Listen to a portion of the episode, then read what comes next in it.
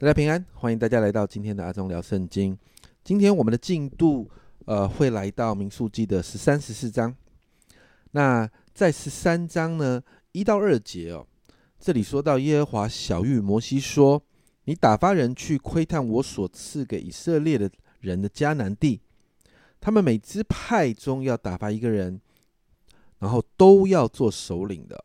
也就是说。”他们呢，好像在以色列的百姓的当中，他们要到应许之地里面去收集情报了。而且呢，是谁去收集？是十二个支派的里面呢，做首领的去的。那摩西收到命令之后呢，就在十二个支派的里面，每一个支派就找了一个代表是做首领的，然后就代表该支派去收集情报。目的其实在辨别当地的状况哦。你看到十三章的十七到二十节哦，摩西打发他们去窥探迦南地，说：“你们从南地上山地去看那地如何？其中所住的民是强是弱，是多是少？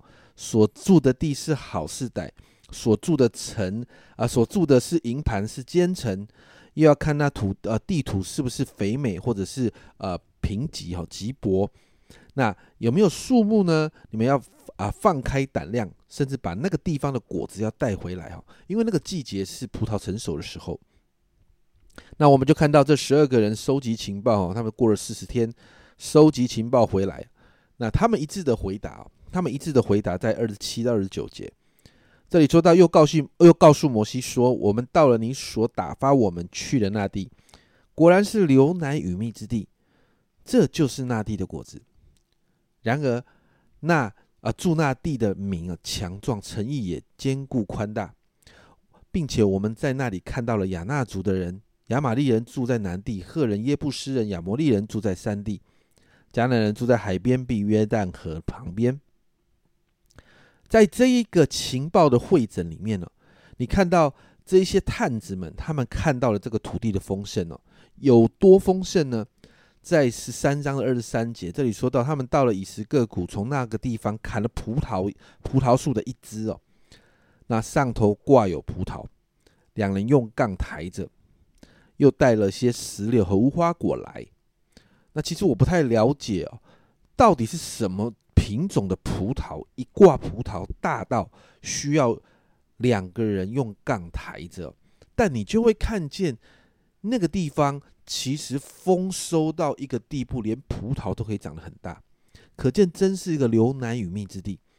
但另外，在这个情报里面也显示出，当地确实有挑战哦。有亚纳族的人就是巨人哦，那有一群看起来很厉害的迦南人。到这个地方，这十二个探子的情报还算是一致，但是接着我们看到出现了一些分歧。这十二个人当中有十个人呢。把焦点就放在了迦南地的那些民族的强大，然后他们就开始产生了恐惧，开始看清自己哦。在十三章的三十一到三十三节，这里说那些同他去的人说：“我们不能上去攻击那民，因为他们比我们强壮。”探子中有人论到所窥啊所窥探之地，向以色列人报恶信说：“我们所窥探经过之地。”是吞吃居民之地。我们在那里所看见的人民都身量高大。我们在那里看到亚纳族人就是伟人，他们是伟人的后裔。据我们看，我们就如同蚱蜢一样；据他们看，我们也是如此。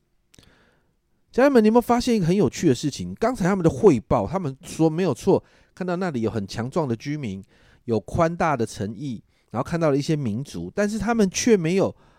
这是实际上他们所看到他们的会诊，但到后面的时候，你看到他们在这个会诊的报告里面加上了他们恐惧所带来的形容。他说到那地的民族强壮，一开始是说到那地的民族强壮，但后面说到他们比我们强壮。然后呢，那个地方呢，确实看到呃诚意坚固哦，然后看到一些的人，但是呢。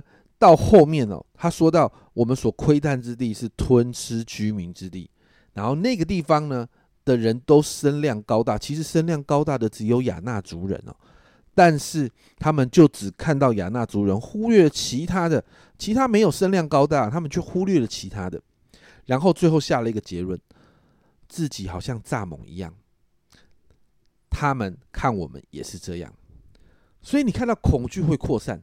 接着有两个人眼光很不一样，就是约书亚跟加勒，他们这样说在三十节。加勒在摩西面前安抚百姓说：“我们立刻上去得那地吧，我们足能得胜。”这两个人有神的眼光哦，但十个人总是多数，多数所带出的舆论影响力，就把恐惧蔓延在以色列百姓当中。所以到十四章的一到四节哦，圣经描述这样的状况：当下全会众大声喧嚷，那夜百姓都哭嚎，以色列人向众人向摩西亚人发怨言。全会众对他们说：“巴不得我们早死在埃及地，或死在这旷野。为什么耶和华啊？耶和华为什么要把我们领到那地，使我们倒在刀下呢？我们的妻子和孩子必被掳掠。我们回埃及去，岂不是更好吗？”所以众人就彼此说：“我们不如立一个首领，我们回埃及去吧。”你知道这十个探子哦，这十个探子所所分享出来的恐惧，就把百姓的心带向恐惧。